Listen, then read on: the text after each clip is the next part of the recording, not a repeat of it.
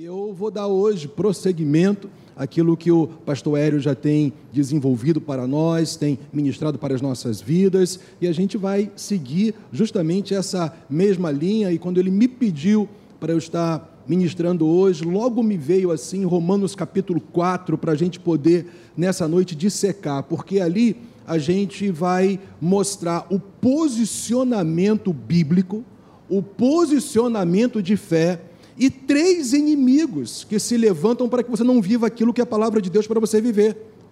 Ok? Então, na, nos ensinos, na mensagem que a gente vai estar ministrando hoje, eu vou estar mostrando três inimigos, mas evidentemente mostrando, é claro, qual é o posicionamento que eu e você temos que ter para sempre prevalecermos sobre esses três inimigos fundamentais. E você vai perceber que esses três inimigos são posicionamentos nossos, contrários àquilo que a palavra de Deus diz. É quando a nossa natureza humana começa a gritar para que a gente não viva aquilo que a palavra de Deus ela nos mostra para nós vivermos. Mas eu tenho uma ótima notícia para você mais uma vez. O nosso Deus, ele não só diz o que a gente tem que fazer, ele nos capacita a viver aquilo que ele diz para a gente fazer. Então, graças a Deus que mesmo quando a nossa natureza humana grite, para que a gente não se posicione naquilo que a própria palavra do Senhor revela, eu e você, que temos o Espírito Santo, e eu vou falar sobre fé salvadora hoje, que é a capacidade que nos capacita a viver aquilo que a palavra de Deus diz então, quando nós passamos é, a estar realmente em linha com aquilo que a palavra de Deus diz, por causa dessa fé capacitadora, que é a fé salvadora, a gente então tem condições de a cada dia, olha, olha o que eu vou te falar, a cada dia de nossas vidas, nos posicionar para prevalecer contra os inimigos da fé. Porque nós sabemos que aquele que está em nós é maior. E uma vez que Ele está em nós, Ele nos capacita a viver aquilo que a palavra do Senhor diz. Então, veja só o que eu quero mostrar para você, né? Que a fé salvadora capacita os crentes em Jesus a prevalecer sobre os inimigos da fé. Ok? Então tem que ficar muito claro para nós que fé salvadora é esta que eu estou me referindo. É aquela fé que você deposita totalmente em Cristo Jesus e na obra redentora dele, e por isso você se torna uma nova criatura, habitado pelo Espírito Santo, selado pelo Espírito Santo, redimido pelo sangue de Jesus, perdoado e justificado por sua fé no Senhor Jesus Cristo. Essa é a fé que te capacita a você crer e te habilita a você crer até o fim, porque os inimigos vão aparecer dia após dia e eu repito, inclusive a nossa própria natureza humana. Mas graças a Deus que quando você entende o que é fé salvadora e o poder dela que está em Deus, para você ter condições de prosseguir e prevalecer, você pode declarar como Paulo em 1 Coríntios, ou melhor, em 2 Coríntios, capítulo 2, versículo 14. Graças, porém, a Deus, que sempre me conduz em triunfo por Cristo Jesus. Ok? Então, o fato é que quando a gente vai ver todo o contexto né, daquilo que Paulo vai desenvolver na carta apostólica aos Romanos, ele é claro que o assunto é justificação pela fé. E essa fé salvadora é essa confiança que nós temos em Cristo, na obra redentora, que faz com que o Pai nos declare justos. Ou seja, Ele nos absolve de toda condenação. Aleluias por isso. Por isso que a Bíblia fala em Romanos 8, versículo 1, que agora, uma vez que nós temos essa fé salvadora, uma vez que nós somos novas criaturas, uma vez que nós colocamos a nossa fé na pessoa de Jesus, uma vez que agora nós somos templos do Espírito Santo, a palavra do Senhor diz: agora nenhuma condenação há. Não sei se você se alegra com isso, mas eu me alegro demais. Nenhuma condenação há para aqueles que estão em Cristo, que têm essa fé salvadora. Então o fato é que Paulo, lá em Romanos capítulo 1, versículo 17, é, ele já vai declarar isso aqui para nós: olha, o justo, ou melhor, visto que a justiça de Deus se revela no Evangelho, na revelação da salvação em Cristo, de fé em fé, como está escrito: o justo viverá por fé. visto que a justiça de Deus se revela no evangelho de fé em fé, como está escrito, o justo viverá por fé. A pessoa justificada que recebeu a justiça de Deus em Cristo, a ponto do Senhor ter tomado o teu e o meu lugar como maldito, e uma vez que você confiou nessa realidade, você está justificado e o Pai te declara inocente, e por isso você passa a ter a vida eterna. Mas é interessante que logo depois que Paulo fala sobre essa realidade, que o Evangelho revela essa justiça de Deus, e por isso nós passamos a viver com base nessa justiça de fé em fé, e o justo viverá por fé até o fim. Ele então vai mostrar para nós, ainda no capítulo 1 e no capítulo 2, e até o versículo 20 do capítulo 3, como que todos estavam destituídos da glória de Deus, da presença de Deus, como judeus, gentios, toda a raça humana que é, é, é, havia se rebelado contra Deus, como estava destituída da graça, da bênção, do favor de Deus, e por isso estava debaixo de condenação. Mas quando chega, olha só, olha só, vamos lá, no capítulo 3, versículo 21, ele então diz assim: olha. Mas agora, sem lei, se manifestou a justiça de Deus, testemunhada pela lei e pelos profetas. Versículo 22. Justiça de Deus, olha que coisa linda, clara, objetiva, simples. Justiça de Deus mediante a fé em Jesus Cristo, em quem Ele é e a obra que Ele fez. Para todos, glórias a Deus, gente, para todos, para mim, para você, e sobre todos os que creem porque não há distinção. Nosso Deus não faz acepção de pessoas. Glórias a Deus por isso. Não importa a sua história, não importa a sua condição passada. Quando você coloca a sua fé em Cristo Jesus e tem essa fé, portanto, salvadora, ele te justifica e você se torna uma nova criatura e um novo tempo e uma nova história se estabelece na sua vida e por toda a eternidade.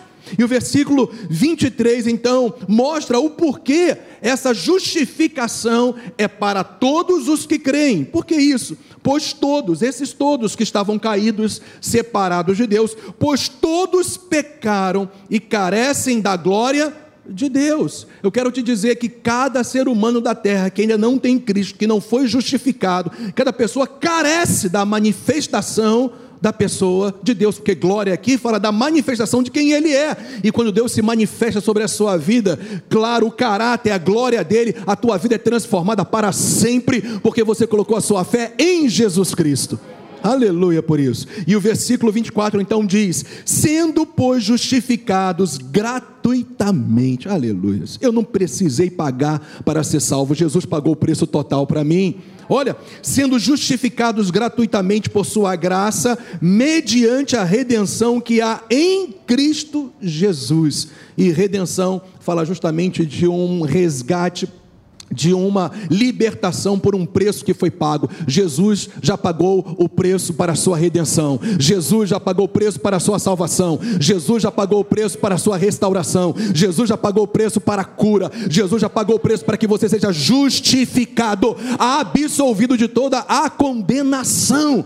É sobre isso que Paulo está desenvolvendo em toda esta carta apostólica.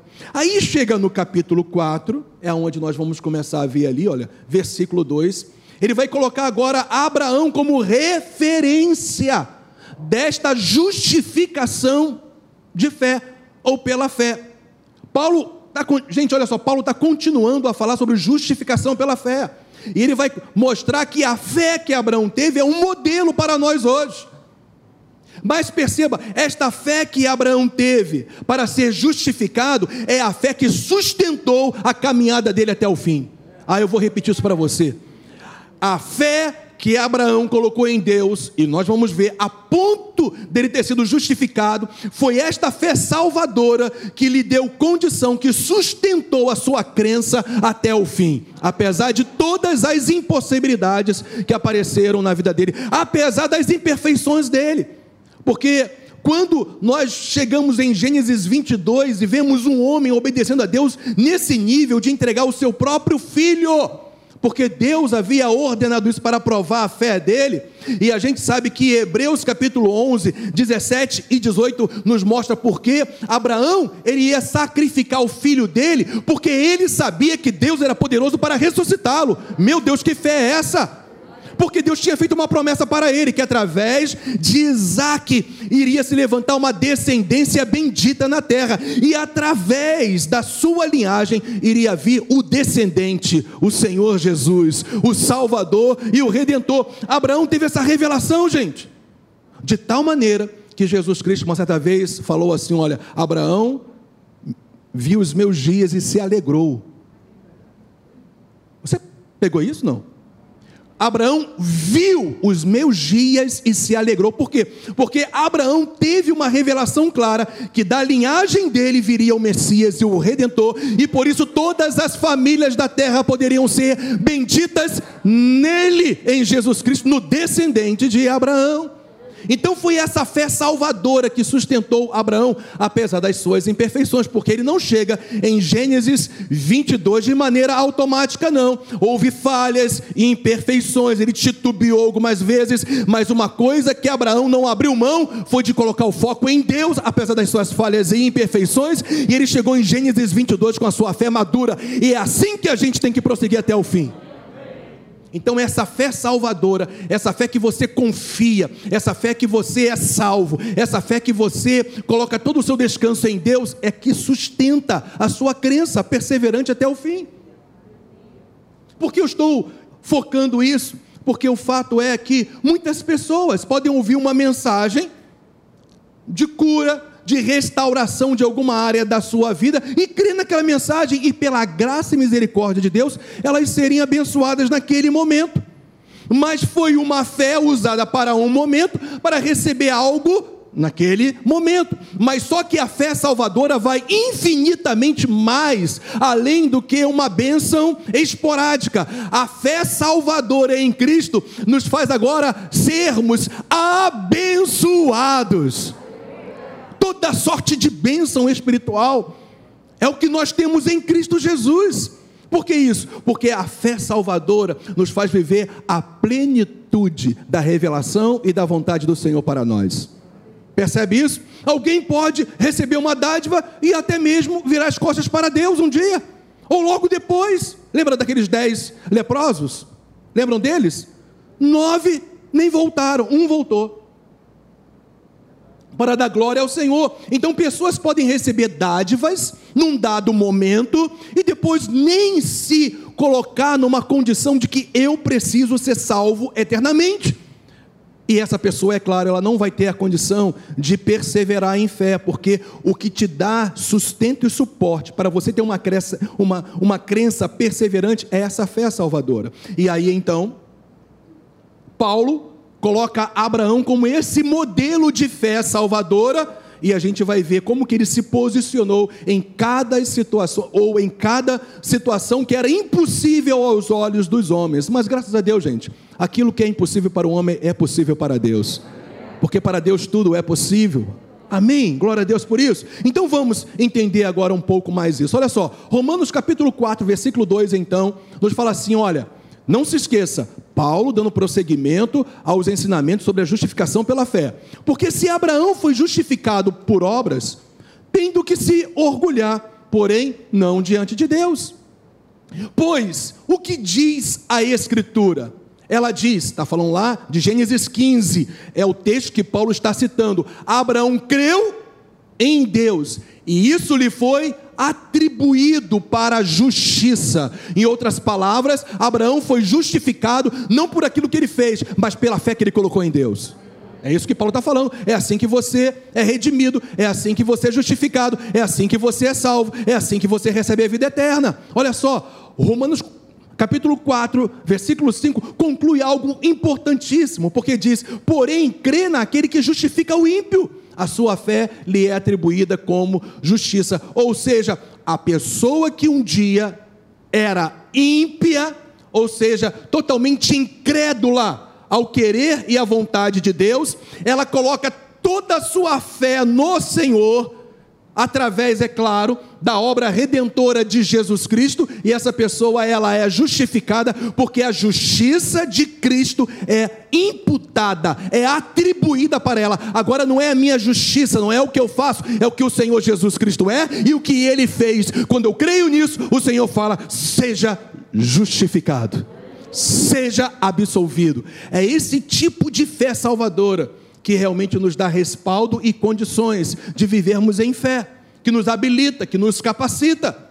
Ok? Então, gente, Abraão foi justificado diante de Deus porque depositou toda a sua crença em Deus e nas suas promessas. É assim que você é justificado. Nós temos uma promessa infalível: um dia Jesus Cristo voltará em glória. E aqueles que já estiverem também nos céus, que já é, morreram no Senhor vão ressuscitar e vão receber um corpo glorificado, a semelhança do corpo ressurreto de Jesus Cristo. Eu tenho essa promessa, é uma promessa infalível. Jesus vai voltar e eu serei semelhante a Ele na sua ressurreição. Glória a Deus. Ora, se Jesus faz isso por mim, o que Ele não fará nas outras coisas? Entende isso? Se Deus entregou o seu filho por mim, como ele não nos dará com ele todas as outras coisas? O fato é que o maior milagre é a salvação, gente. O maior milagre é a vida eterna. O maior milagre é Deus te transformar, é não usar, utilizar a sua velha natureza para nada. Eu quero te dizer que no momento que você crê em Jesus Cristo, a sua velha natureza é cravada na cruz do Calvário e você recebe um novo homem interior novinho em folha. Aleluia! Milagre é esse? Se Deus faz um milagre desse, o que Ele não pode fazer em todos os níveis e áreas da sua vida? Portanto, Abraão foi justificado porque ele colocou essa fé no Senhor. A fé dele, nesse momento, em Gênesis 15, que Paulo cita ali, não era uma fé madura, mas era uma fé sincera, verdadeira. Entende isso? Então, por isso, o ato de Deus declarar justo aqueles que creem em Jesus Cristo é totalmente a parte de qualquer obra humana não é o que você faz, não são os seus méritos, não é a sua caridade, não é o teu esforço humano que te justifica e te torna uma nova criatura, é a sua confiança e crença em quem Jesus Cristo é e na obra dele. É isso que te salva. E essa é a fé salvadora que te sustenta. Quando você responde aquilo que a palavra do Senhor diz, porque os inimigos vão aparecer. Para que você não viva nas realidades daquilo que você já tem em Cristo. Gente, olha só. Você já tem tudo o que você precisa.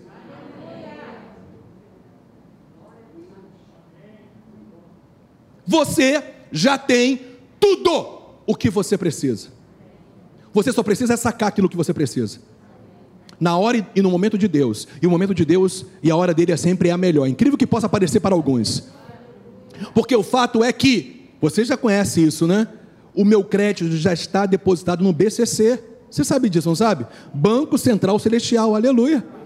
Eu vou lá e saco o que é meu em cada situação da minha vida, mas esta fé que me faz se apropriar de tudo que é meu em Cristo, ela é sustentada por uma fé salvadora. Aquele que não tem essa fé salvadora não consegue viver perseverante nessa é, desta forma.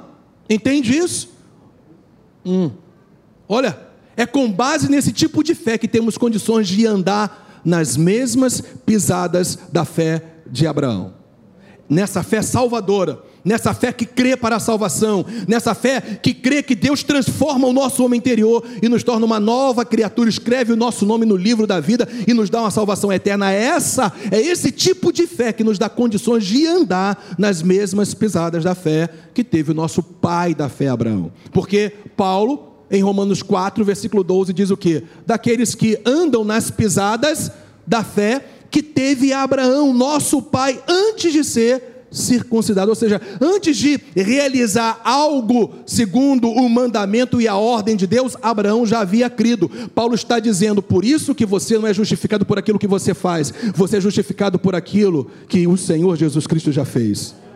Percebe isso? Então, essa fé salvadora te dá condições de você viver nos mesmos posicionamentos que Abraão teve no decorrer da sua história, na sua jornada de fé nessa terra. Então, os maiores inimigos da fé, gente, são posicionamentos contrários à palavra de Deus.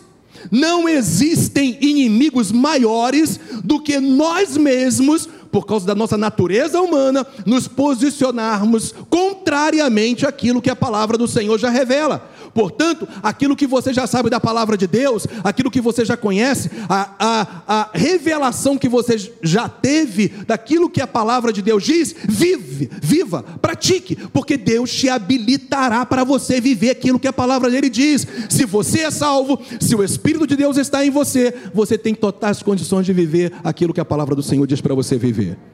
Gente, Deus nunca exige nada de nós que Ele nos dê condições para viver. Eu vou repetir isso para você. Deus não exige nada de mim e de você que Ele não nos dê condições para nós, que Ele não nos capacite para nós vivermos e praticarmos. Então, é possível sim nós nos posicionarmos de acordo com a fé que Abraão teve, inclusive quando as pressões da nossa natureza humana quiserem fazer com que a gente retroceda, que a gente não viva aquilo que a palavra do Senhor diz para a gente viver. Então, gente, primeiro inimigo é não centrar a fé na pessoa de Deus. Esse é um dos inimigos número um daqueles que se deixam levar pela sua natureza humana. Porque eu quero só te lembrar, a sua natureza humana não é convertida ainda. Na ressurreição será.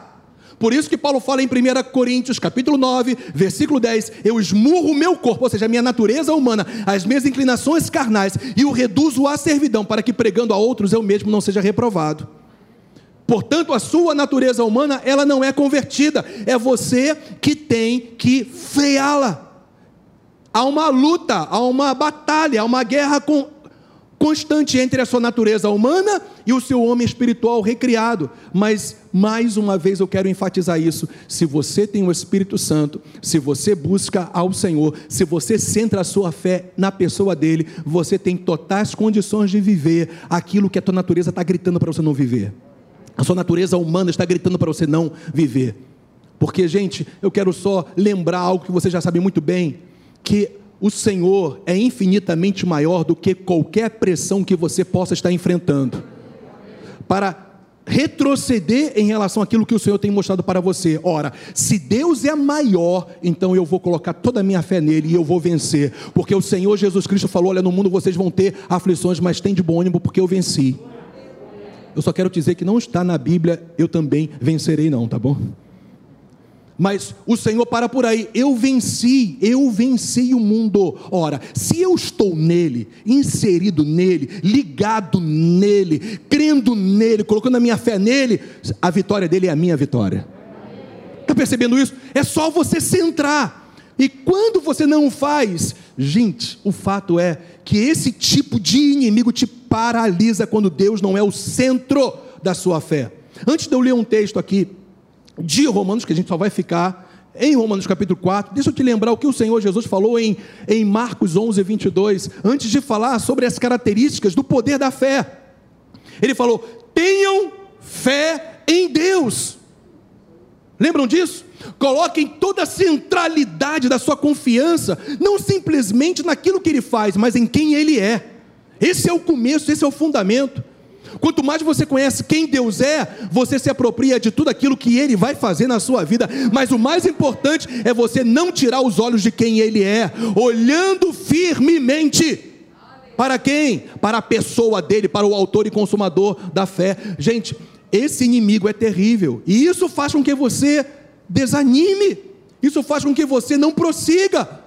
Não centrar sua fé na pessoa de Deus. Olha só, Romanos 4, 16. Essa é a razão porque provém da fé, para que seja segundo a graça. Está falando de justificação, graça recebida para ser uma nova criatura, para ser justificado, a fim de que a promessa seja garantida para toda descendência. Que descendência é essa? Não é a descendência natural de Abraão, mas a descendência espiritual dele, que tem a fé que Abraão teve, porque Abraão é pai de todos nós. Ou seja, de todos os que creem. Podem ser, eles podem ser judeus ou gentios. Abraão, ele é o pai de todos os que creem. Nós somos os descendentes legítimos de Abraão, porque nós colocamos a fé no, no, na semente dele, no descendente dele, que é o redentor, que é Jesus Cristo. Então, Romanos 4, 17 conclui, como está escrito. Aí ele vai citar Gênesis 17, agora, Paulo. Eu o constituí por pai de muitas nações sejam judeus ou gentios, por causa da fé em Cristo, no descendente dele, o, o redentor, diante daquele, está falando de Deus agora, em quem Abraão creu. Quem é esse daquele? O Deus que vivifica os mortos e chama à existência as coisas que não existem. Vocês perceberam algo aqui? Abraão coloca toda a sua confiança e crença em Deus, porque ele sabia quem Deus era. Ele conhecia na caminhada dele, repito, apesar das falhas, imperfeições que ele teve, como todos nós temos ao longo de nossas vidas, mas uma coisa que Abraão não tirou, apesar dele, foi colocar a fé em Deus, na pessoa de Deus. E que Deus é esse? É o Deus que dá vida onde há morte. Abraão não podia gerar filhos, Sara já era estéril, mas Deus trouxe vida na morte, glórias a Deus, porque Deus também traz vida onde há qualquer tipo de morte em nossas vidas. É esse Deus que Abraão creu, por quê? Porque ele teve uma fé salvadora, ele foi justificado, ele creu em Deus, isso lhe foi atribuído como justiça. É esse tipo de fé que nos sustenta nos dias maus.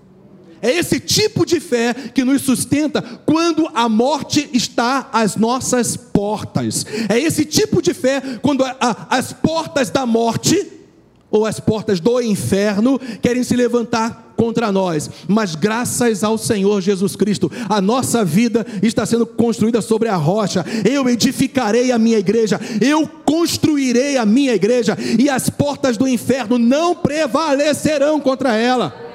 Mas o Senhor Jesus não disse que as portas do inferno não iriam se levantar. Ele falou que elas não iriam prevalecer. Pegou isso?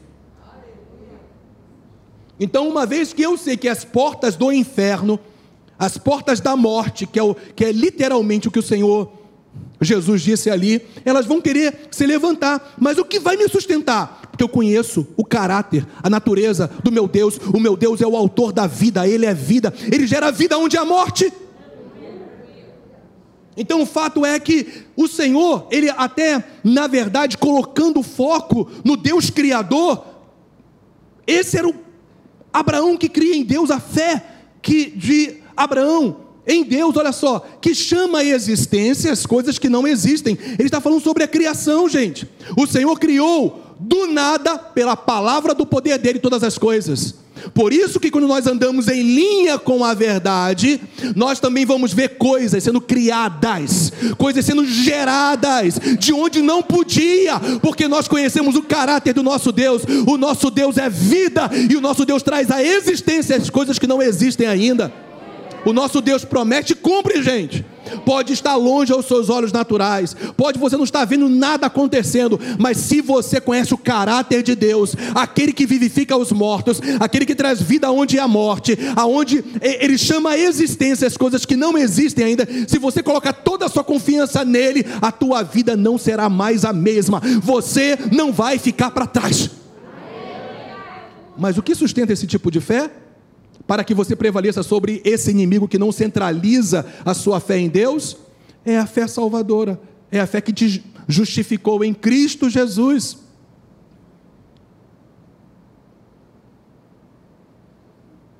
Quando focamos a nossa fé em Deus e no seu poder, iremos viver também, é claro, o seu agir sobrenatural. É simples assim, gente.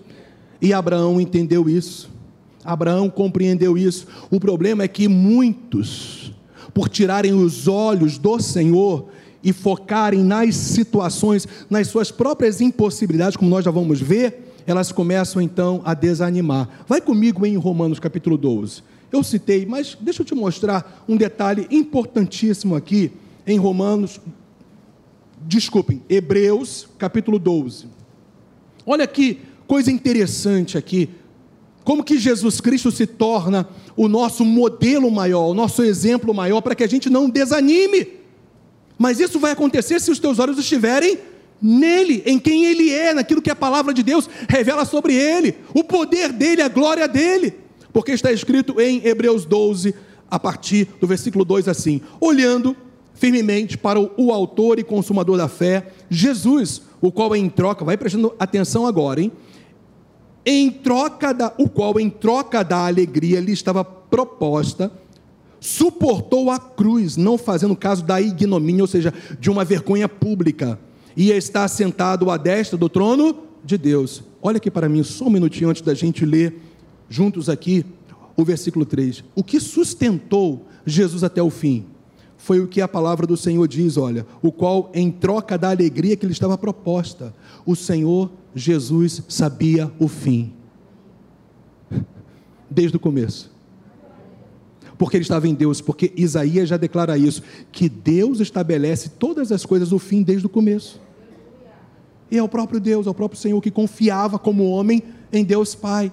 Então, Jesus já sabia, gente, o que iria acontecer após a vergonha, após a humilhação, após os cuspes, após tudo aquilo que ele viveu de tortura, a ponto que foi o pior de tudo, foi tomar a nossa própria natureza pecaminosa e se fazer pecado em nosso lugar. Jesus sabia a história final, Jesus sabia a história final, Jesus sabia qual era o fim dele, e o fim dele era estar à direita do trono de Deus, Pai.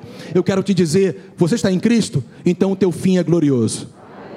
Pare de focar nas situações e comece a andar como Jesus andou, colocando os olhos dele, a visão, a ótica. Gente, essa é a visão da conquista. É sempre acima e além das impossibilidades e dificuldades e pressões. É colocando a ótica no final, a exaltação e a glória que Deus dá àqueles que perseveram até o fim.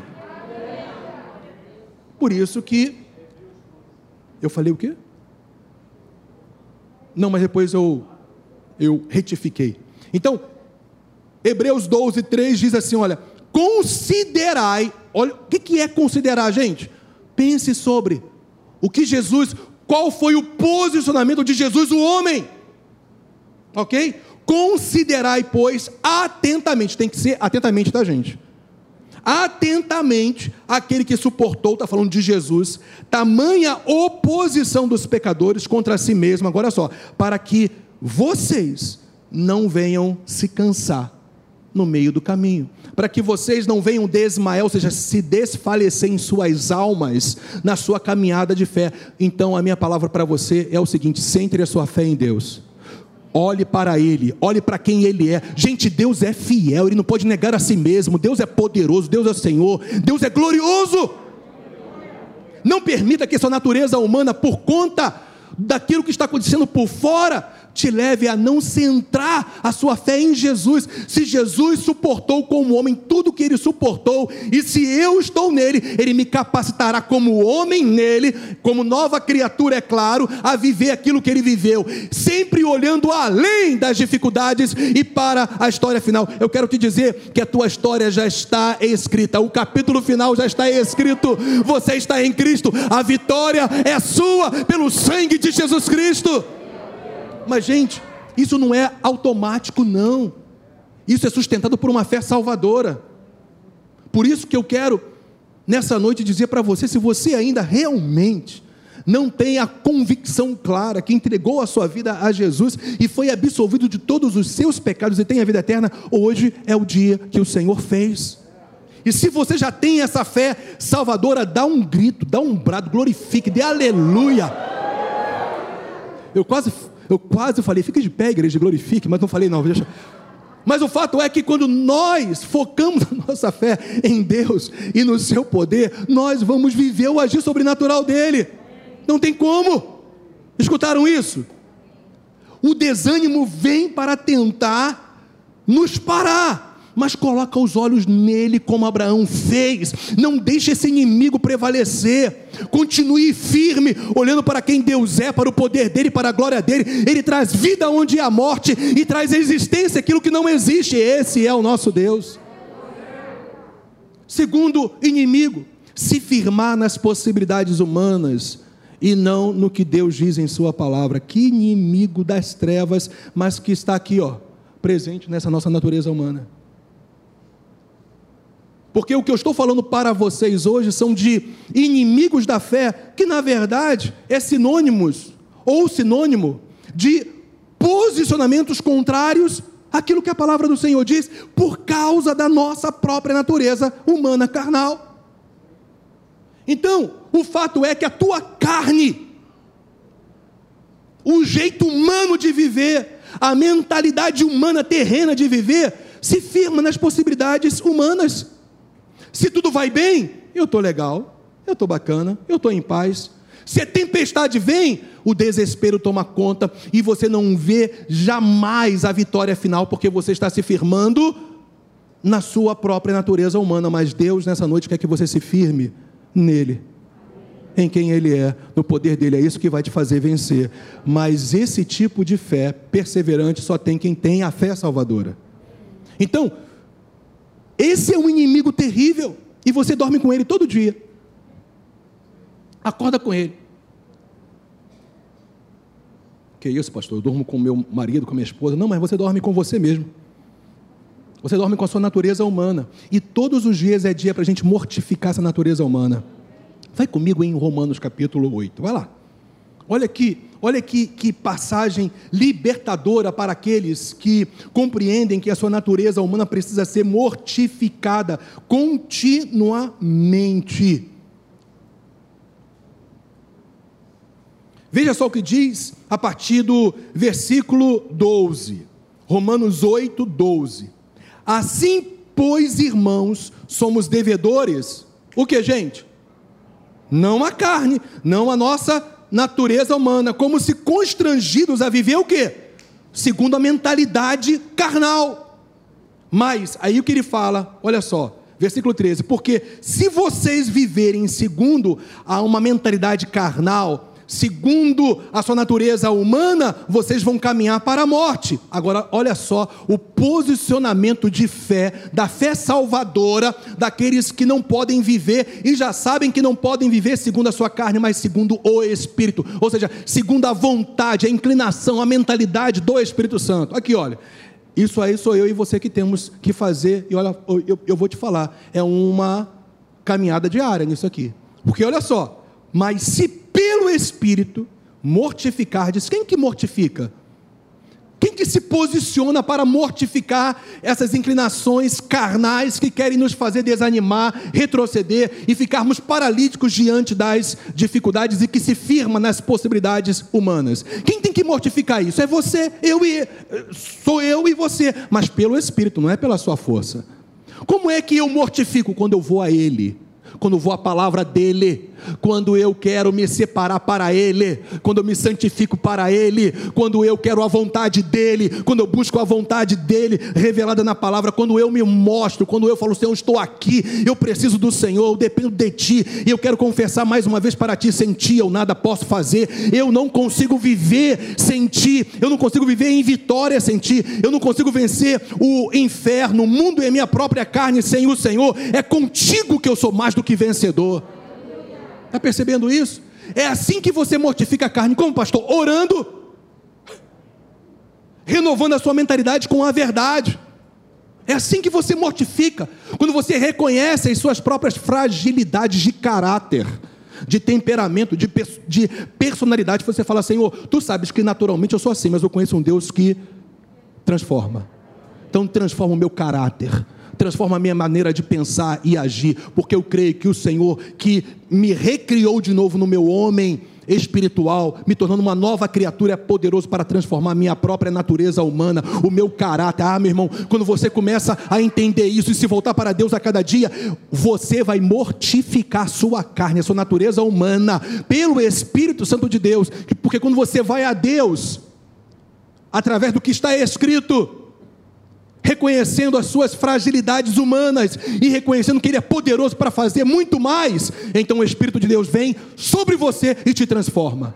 Mas eu quero só te dizer uma coisa: amanhã você tem que fazer de novo, porque você continua dormindo com o inimigo, a sua natureza humana. Então por isso que Paulo fala: "Mas se pelo espírito mortificardes os feitos do corpo, certamente o que? Vivereis". E não é à toa que depois que ele fala sobre essa mortificação que ele vem no versículo 14 diz: "Pois todos os que são guiados pelo espírito de Deus são filhos de Deus". A direção do espírito de Deus para a sua vida não é no automatismo, é na vida com ele. Percebeu isso? É assim que nós somos guiados pelo Senhor. Inclusive, o próprio Senhor vai nos guiar a essa mortificação diária contínua, a essa santificação que Paulo fala em Romanos 6. É o próprio Espírito, é o Espírito de Deus que vai nos guiar a decisões necessárias do, no, no nosso dia a dia, que, segundo a nossa cabeça, a gente não tem condições de decidir, mas o Espírito de Deus vai lá e vai te ensinar o caminho que você deve seguir. Mas isso não é automático, tem que mortificar a natureza humana, porque se amanhã você não mortificar, de novo ela vai estar ativa. Todo dia a dia de morte da carne. Todo dia dia de morte.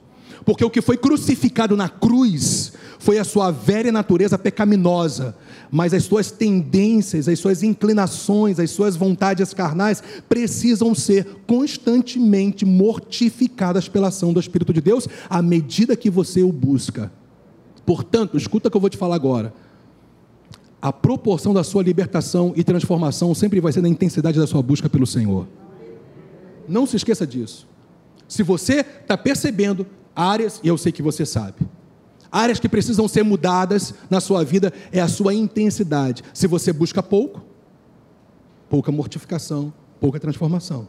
É a lei da semeadura, gente, é a mesma coisa. Então, não se firme nas possibilidades humanas. E não é, é, e, e, e, se esquecendo daquilo que a própria palavra do Senhor diz, porque é um inimigo terrível. Por isso que, olha só, Romanos 4,18 diz para nós: Abraão, esperando contra a esperança, creu para vir a ser pai de muitas nações, segundo lhe havia sido dito por quem? Pelo Senhor. Assim será a tua descendência, assim será a sua descendência. Então a gente precisa entender aqui o que é esperar contra a esperança, porque esse contra a esperança ali são as possibilidades humanas que Abraão estava vendo. Ele não podia mais gerar filhos. Ó, esse contra a esperança ali. Ele não tinha condições de ver a sua, fi, a, a, sua, a sua esposa gerando filhos, porque além de velhinha, ela já era estéreo. Então ele esperou contra esses tipos de possibilidades humanas crendo.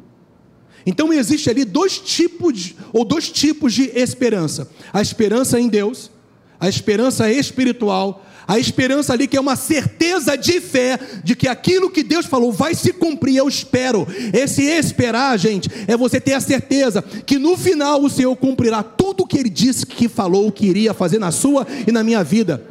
E Deus já tinha falado para ele: olha só, assim será a sua descendência, você vai ser pai de muitas nações. Mas Abraão continua, ou continuava vendo no seu corpo e no corpo da sua esposa, todas as impossibilidades para que isso não acontecesse. Mas o que ele fez?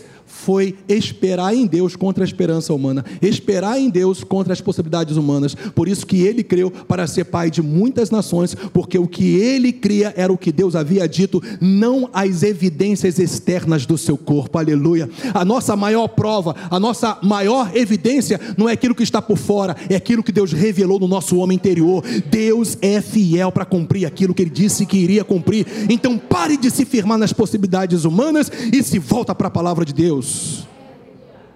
A simples fé no que Deus diz. Lembra? Foi o Senhor que falou para ele. A simples fé no que Deus diz fará com que não nos apoiemos na limitada perspectiva humana, mas sim no ilimitado poder de Deus. Está claro isso para vocês? Eu, por mim mesmo, não tenho condições. Segundo a medicina, não dá. Eu não tenho essa possibilidade de chegar até aquele ponto. Eu não vejo saída para o casamento. Eu não vejo saída para o meu filho, que está totalmente à margem daquilo que a palavra do Senhor diz. Eu não vejo saída, mas em Cristo há sempre uma porta aberta. Aleluia. Você passa a então a não se firmar em suas próprias possibilidades e você fica um camarada animado.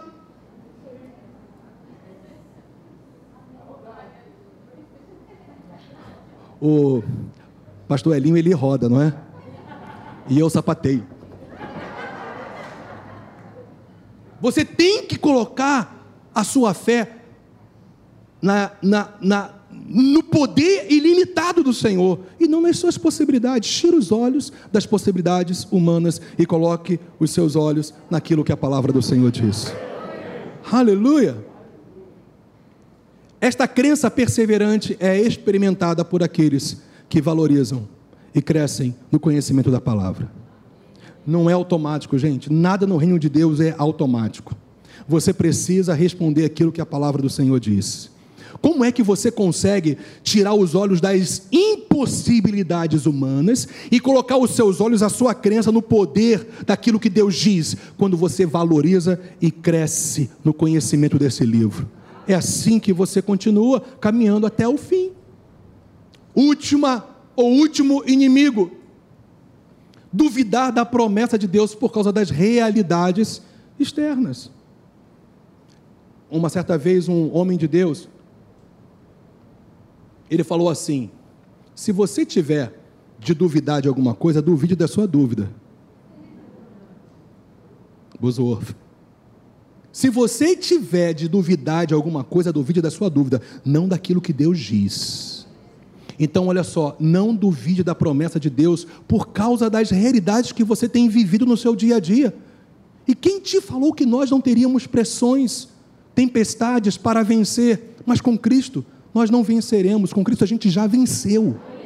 Entende? Esse inimigo não pode tomar lugar na sua mente, porque senão você fica paralítico espiritualmente, você para. Todos nós enfrentamos pressões, gente, dificuldades mas nós temos que entender que para nós, com a tribulação, sempre vem o escape, porque Deus está conosco. Então, olha só, Romanos 4, 19: e sem enfraquecer na fé, viu isso? Abraão, ó, a crença perseverante com base numa fé salvadora, e sem enfraquecer na fé, levou em conta o seu próprio corpo já amortecido. Na outra versão, embora levasse em conta o seu próprio corpo já amortecido tendo ele quase 100 anos e a esterilidade do ventre de Sara. Não duvidou, ele não enfraqueceu, lembra? Na fé, mesmo não negando as realidades humanas, não duvidou por incredulidade da promessa de Deus, mas pela fé se fortaleceu, dando glória a Deus. Estando plenamente convicto de que Deus era poderoso para cumprir o que havia prometido. A verdadeira fé não nega as realidades e circunstâncias contrárias que ainda existem.